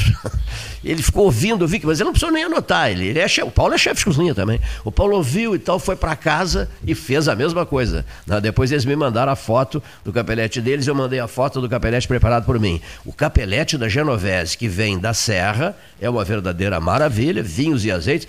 E nós vamos ouvir, talvez amanhã, vamos ouvir o, o, o, o Alessandro Orengo, sobre novidades que ele vai anunciar, e vamos ouvir, vou pedir para o Paulo Brauner, chefe de cozinha, da, eh, não é de Pelotas, é do, é do município vizinho aqui, que fica entre a Lagoa dos Patos e o Arroio Pelotas, que se chama Patópolis. Ele mora em Patópolis.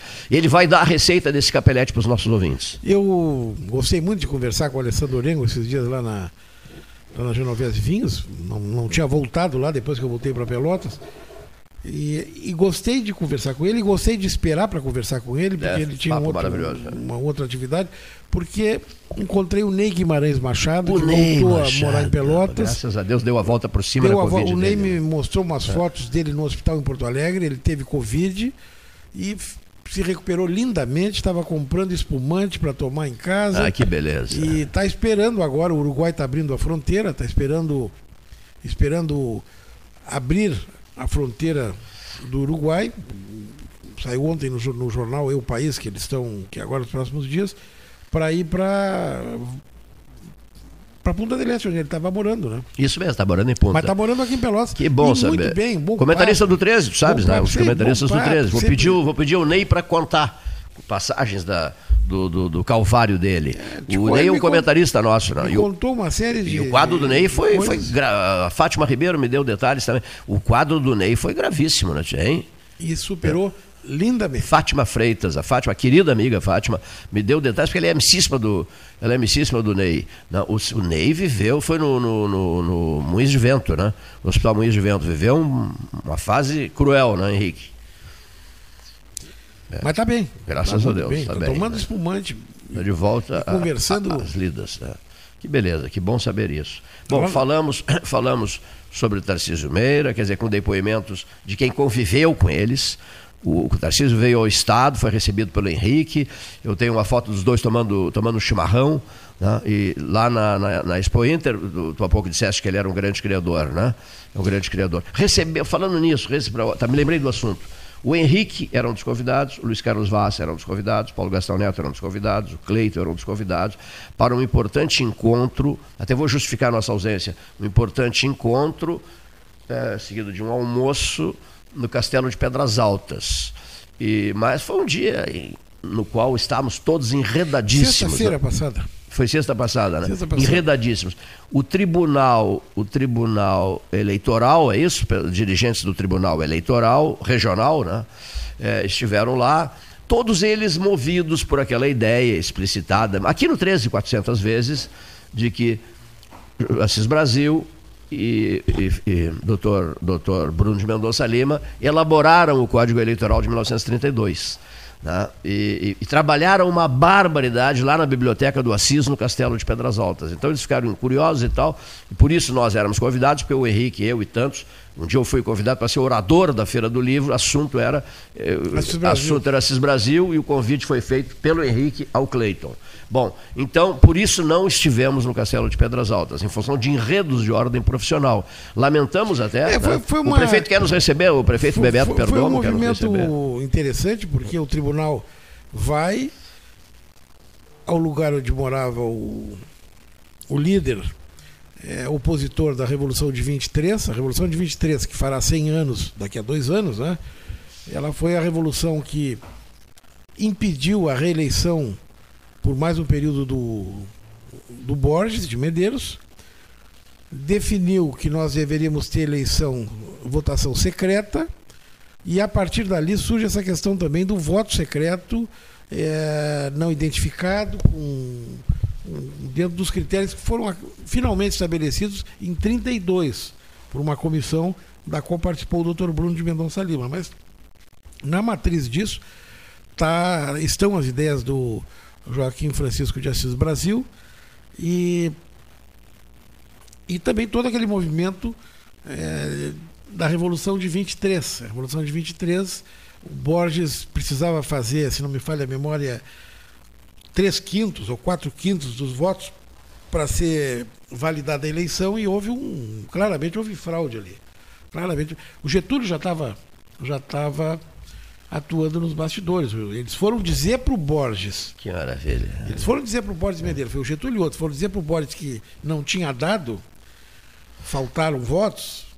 Eles entraram na sala, o Borges levantou e disse assim: Já sei, vieram me dizer que deu tudo certo, muito obrigado. Abraçou e eles tiveram que recuar.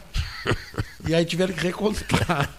E tiveram que. Aí aqui houve a questão da fraude, a confusão toda. Foi exatamente ali. Está tá no livro do Getúlio, está no livro do, do, do, do Assis Brasil. Isso, essa história é famosa. Quer dizer, o cara vai lá falar com o chefão do Estado para dizer que não deu e o cara disse, que bom que vocês vieram aqui pela cara de vocês, estou vendo que deu, me deem um abraço, tá, muito obrigado, chama os outros aqui. Meu E Deus. quem é que vai dizer que não? Né? Quem ousa, ousará fazê-lo. Quem ousará Mas foi fazê-lo? um gesto político importante, porque também nesse momento em que a. Ah, pelo amor de Deus, né? nós, nós estamos com uma eleição em urna eletrônica há quanto tempo no Brasil? A gente que fazia cobertura eleitoral, transmitindo escrutínio Sem na parar, BB, no, né? no, no, no- no Cruzeiro. Altas madrugadas, na ABB. Na. Exatamente, fazendo a contagem, fazendo olhando o mapa e tal. Pegamos as primeiras coberturas com, com, com urna eletrônica, todos os eleitos nas últimas cinco, seis, sete eleições foram por urna eletrônica, nunca se levantou, eh, nunca se levantou nada que, Questionamentos. question- que, que pudesse obnubilar, para usar uma expressão do que o Marasco gosta Sim. muito, a questão da, da, da, da, legitimidade da urna, né? Então, acho que o tribunal fez bem ir lá fazer uma homenagem ao Assis Brasil e lembrar, pô, tem, tem uma história por trás disso, de, do, do, do bárbaro, voto secreto, bárbaro, do voto. bárbaro. Do voto que não é a cabeça. Um símbolo chamado Assis Brasil, né? Exatamente. Foi, um homem foi brilhante. Uma pena, brilhante. também não. Para quem pena de não ter ido lá. Mas iremos, iremos numa próxima. Iremos. iremos. Agora, eu vou te dizer, eu vou pensar dez vezes antes de ir lá. Porque eu fui numa situação excepcional. Ah, guardaste uma imagem maravilhosa. Não, eu fui numa situação excepcional. Nessas de. Manda o Henrique. Tem que levar alguém lá, pede para o Henrique levar. Papai, eu levei um príncipe de verdade lá. Príncipe Nicolas, que era da, da Polônia, que já não tem. Mas era primo do, do, da família brasileira, um fotógrafo. Levei para conhecer o Castelo de Pedras Altas. E eles nos receberam, os primos, nos receberam, assim, não, nos receberam. Receberam um príncipe, o Henrique estava junto, né? Receberam um príncipe no Castelo de Pedras Altas. Tu não tem ideia do que foi, assim, Pudim Assis Brasil, o, a sobremesa, a, eles colocaram os talheres do Assis Brasil na mesa, os, a louça do Assis Brasil, o, até a roupa do garçom, acho que até era do tempo do Brasil. Um homem que atua em Washington e Londres, hein? Mas aí é aquela coisa. Embaixador. Quem sentar embaixo daquela árvore. Tem, tem, uma, tem uma árvore que tem. Quem sentasse ali duraria 100 anos. A gente foi lá, sentou na árvore, não sei se vai dar certo. Tinha uma laranjeira também lá, que quem comer uma laranja daquela laranjeira acontecerá tal coisa. Fomos lá, comemos. Então, a, a, minha, a minha ida ao castelo foi muito interessante pelo, pelo conjunto, tanto que eu voltei e esse príncipe Nicolas, que ficaria à tarde lá, foi convidado para dormir e ficou. Ficou lá no embora. castelo. Né? Lá no castelo. Que maravilha. O faleceu, morava em muito Nova York. Muito obrigado, Sadi Macedo Saper, né? Porque vou repassar o Henrique é, o que nos enviastes. O Sadi tinha um campo lá perto do... Tem, o Sadi tem uma propriedade lá. Lá perto de lá em o Sadi, Sul, o Sadi né? tem uma memória admirável, tem uma cultura geral extraordinária, dá gosto conversar com o Sadi. Nós temos marcado encontros nos Postos Paulo Moreira, lá na loja de conveniência dos Postos Paulo Moreira, com aqueles bolos Aliás, que a dona Vera quero, prepara, quero a dona mandar, Vera, a dona Vera Lages quero prepara. Quero mandar os parabéns. Eu estava dirigindo um automóvel, a brigada me avisou que estava com a lâmpada queimada. Aí alguém me disse, entra nos postos Paulo Moreira que eles trocam a lâmpada da, da, da, do farol do carro. Eu entrei, o rapaz veio, olhou, disse, de fato vamos trocar, trouxe a lâmpada ali. Quando ele foi trocar, ele percebeu, e eu estou dentro do carro, ele está fora, que tinha afrouxado. Então ele só torceu, arrumou, disse quanto é? Não, não é nada, é só. Se fosse outro lugar, o cara podia ter dito, é tanto, já troquei. Não. Eu fiquei muito, muito contente pelo serviço e pela honestidade do pessoal que trabalha lá com o Paulo Moreira, que não me surpreende, porque sempre fui muito bem atendido lá. Um grande endereço. Eu estou sempre Semana lá. Passada gosto, isso. Eu gosto muito de lá. Semana passada. Agora com a área de vinhos também, né? As, as, os bolos da Dona Vera Lages são cinematográficos. Um chefe de cozinha lá do Cerrito. Ali, não sabia. É, bolos divinos, olha aqui, ó. Um chefe de cozinha do Cerrito colaborou muito com a Dona Vera Lages, recomendando alguns bolos, né? Um tal de. Como é o nome do sujeito? O apelido parece que é motorzinho, uma coisa assim, motor, motorzinho. Otone, Otone. chefe Otone. Um, um chefe de cozinha CRT. Eu não sou um, eu não sou um Paulo Brauner, nem um Paulo Gastão Neto, mas eu, na, em matéria de bolos, eu dei umas ideias que foram para lá de aprovadas. Bom, uma mensagem. Repassei ao Henrique a, a, a, o que foi enviado pelo Sadi Saper né, nesse momento, pelo, pelo WhatsApp. E aproveito também para saudar um amigo nosso, deixa eu localizar aqui, ele, já, ele mandou a mensagem. É, é, ele mandou a mensagem. O Paulo Robola, está aqui, Paulo Robola Ribeiro. É, por favor, transmita um grande abraço meu ao meu grande amigo José Henrique Medeiros Pires. Admiro ele uma barbaridade. E o saúdo de 500 metros de altura. Eu estou em Canguçu, é altitude de 500 metros. E pode, seu Cleiton, dizer ao Henrique que estarei aqui em Canguçu ao inteiro dispor do grupo emancipacionista de Lixiguana. Porque sabe que nós, nós estamos, o Leonir está envolvido até o pescoço nisso, porque nós vamos, nós vamos emancipar a lixiguana. Doutor Gilson Orleis, lhe agrada a ideia? Vamos emancipar a lixiguana e vamos transformar a lixiguana num paraíso perdido no sul do Rio Grande, que ela, ela é serritense. Primeiro nós vamos ter que negociar com o Douglas Rodrigues da Silveira, entrega esse pedaço para nós, ou senão vou, ah, senão eu boto em campo o Exército da Salvação. Olha aqui, ó, eu sou o comandante do Exército da Salvação. Vamos asfaltar todo. E o Oscar José Magalhães, presidente da Associação Amigos do Inverno, disse que, em homenagem a ti, Cleito, somos tão amigos, somos colegas de faculdade, eu prometo levar uma subsede da Associação Amigos do Inverno para a Listiguana, vizinha de, do distrito de Camotim e próxima, eh, seis quilômetros de distância da base operacional de José Fernando Gonzalez açoita cavalo. Você sabia que a Lixiguana fica. A Açoita a cavalo está muito famoso, está demais esse troço. Então nós queremos transformar a Lixiguana num lugar famosíssimo também. Aí diz o Oscar José Magalhães: não te preocupa, Cleiton, quanto a esse auxílio da associação para a Lixiguana, porque o meu mandato de presidente, que começou em 2020, se estenderá até 2050. Viu que, que manda? Tu consideras muito tempo razoável? Para o padrão do Borges de Medeiros não é um. Pro meu, no, no padrão Borges de Medeiros está perfeito. ele estava né? citando aqui, Oscar né? José é presidente dos Amigos do Inverno até 2050. Andam querendo criar, Henrique, a Associação Amigos do Verão. Já vamos dar combate a esse pessoal aí, né? E também um camarada de Canguçu, achei fantástica a carta que ele me mandou, dizendo assim: fiquei sabendo que o senhor veio a Canguçu uh, visitar uma pastelaria. Digo, é isso mesmo, visitar uma pastelaria, pastelaria da Paz pastéis maravilhosos aqui. Eu sou que nem o Mário Covas, saí atrás de pastelarias em é, São Paulo, o Mário Covas. O, né? o, o, Luiz Fernando Veríssimo também. Também, eu sou louco por pastéis. Se é ele que a pastelaria é boa, ele periga de Você é capaz de ver aqui. Bom, resumindo, pastel de, pastel de carne de churrasco, pastel de carne de panela, a, a pastelaria da Paz que eu fui visitar em Canguçu. Bom, eu, eu gosto daquele pastel tradicional com guisadinho, um pouquinho de eu ovo também. e um cominhozinho. Esse, esse é maravilhoso, eu também gosto. No Erval tem uma casa que prepara esse pastel que, é, que é uma verdadeira maravilha. Aí eu chego lá e digo assim. Acompanha um café preto. Um café preto. E o Jair preto. Morales, o saudoso Jair Baldes Morales. Aí eu disse pro, pro senhor assim: é, por gentileza, eu queria um café com leite e um pastel e um pastel de carne. E o dono da, do estabelecimento disse assim: o senhor vai me desculpar, nós só temos pastel de camarão. No Erval.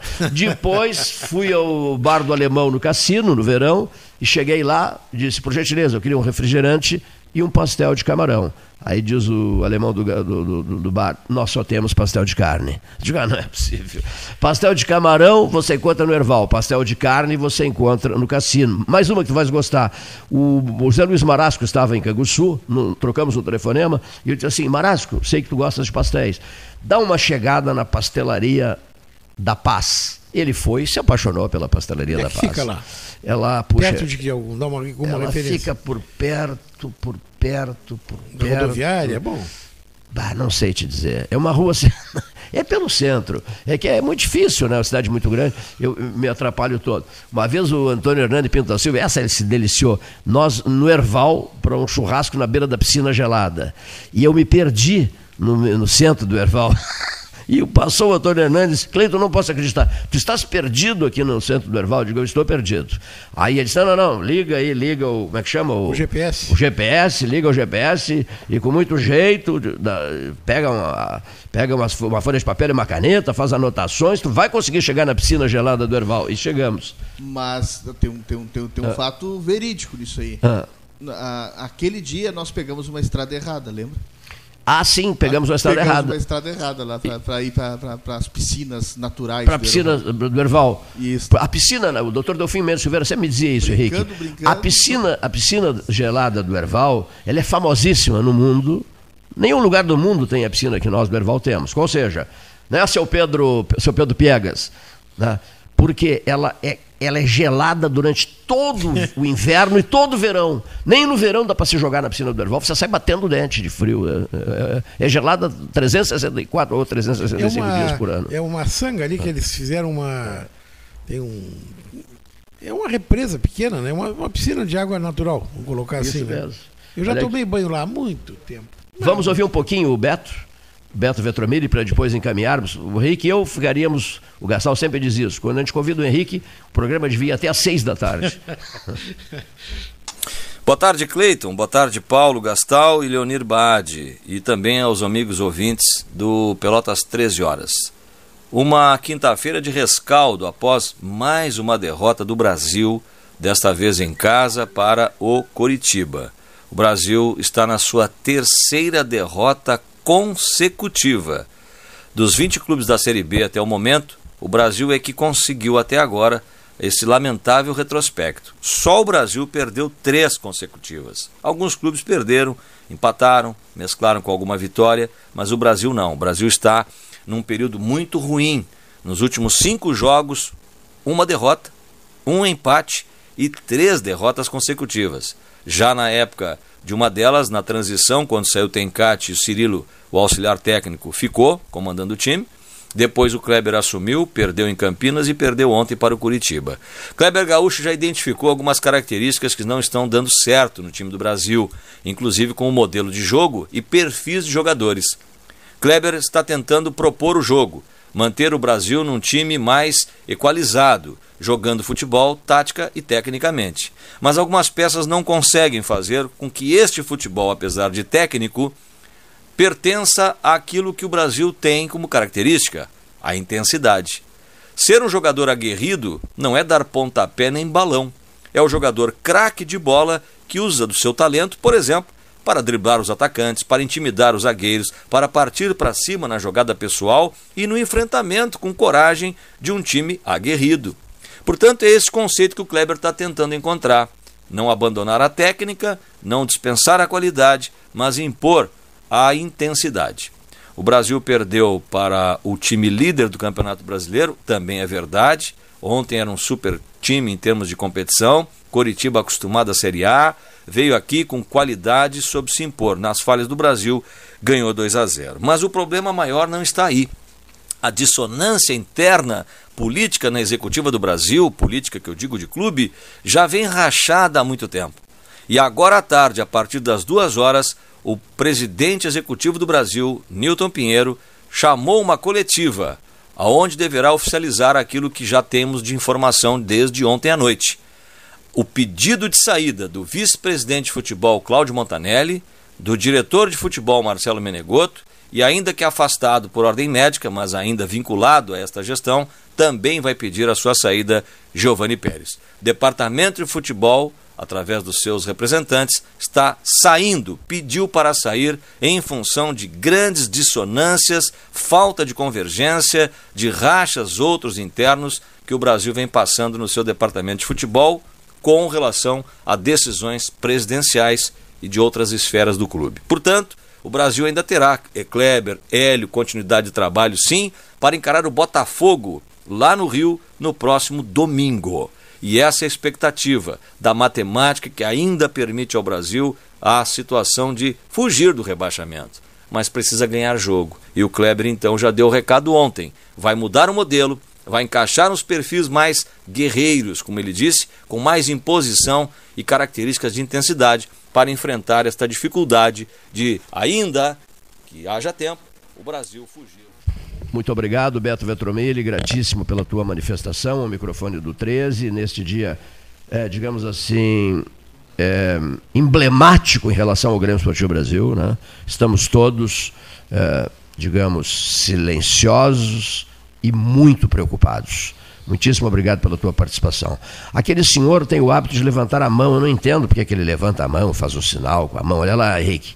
Olha lá, o sinal Eu achei que, que era faz. uma coreografia que ele estava ensaiando. achei que era coreografia, uma, uma dancinha de. Ele a dele... dancinha de despedida do 13. Ele fica fazendo sinal com as mãos para cima, como se estivesse lavando fogo. Ele delicado. E, na verdade. Tava, Henrique, é, é no aeroporto, ele, com a, delicada, com ele delicadamente nos pede para retirem-se. Retirem Eu achei que era uma dança, terminem. Né? Olha aqui, Henrique. Nilcedes Soares de Magalhães. É isso mesmo. É o nome de batismo da Glória Menezes. Tá? Isso Olha mesmo. que maravilha. Quem diz isso? Henrique Medeiros Pires. Ah, Henrique Medeiros Pires está aqui comigo. Quem diz isso é Sadima Cedo Saper. Terá algum parentesco com a família Magalhães daqui? Sim, ela é daqui. Sim, ela é pelotense, né? Nilcedes Soares de Magalhães. Nilcedes Soares de Magalhães é o nome da é, e Glória, o Tarcísio, Glória, o Tarcísio Meira tem o nome, o nome de batismo dele não é Tarcísio, Tarcísio também é nome artístico. É interessante porque eles é, é. Ele, ele tem um nome até família bem tradicional do Isso mesmo. É.